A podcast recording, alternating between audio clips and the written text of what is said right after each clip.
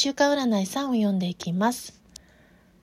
状況下において悩み事の霧が晴れ、次第に夜明けに向かって行き、現実がしっかりと見えてくる時でもあります。また、ご自身を完全自己肯定して歩む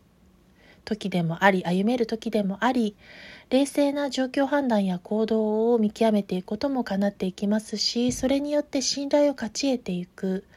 ご自身のポジションを確立したり、居場所を獲得するというところも出ております。また未来には、コツコツと真摯に基礎固めや地盤固めといった修行のような状態が叶う時でもあり、あるものに目が向かっていく、今の日々に感謝ができたり、現実面で実力や才能ご自身のある価値に気づけるというところが出ておりますし、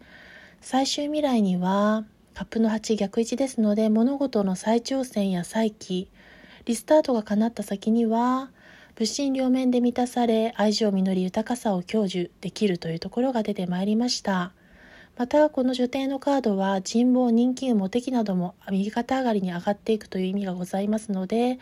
ご自身の魅力はそれによって高まっていくというところも出てまいりました。それでは私の拙い鑑定趣味的占いでしたがお聴きいただいてありがとうございます。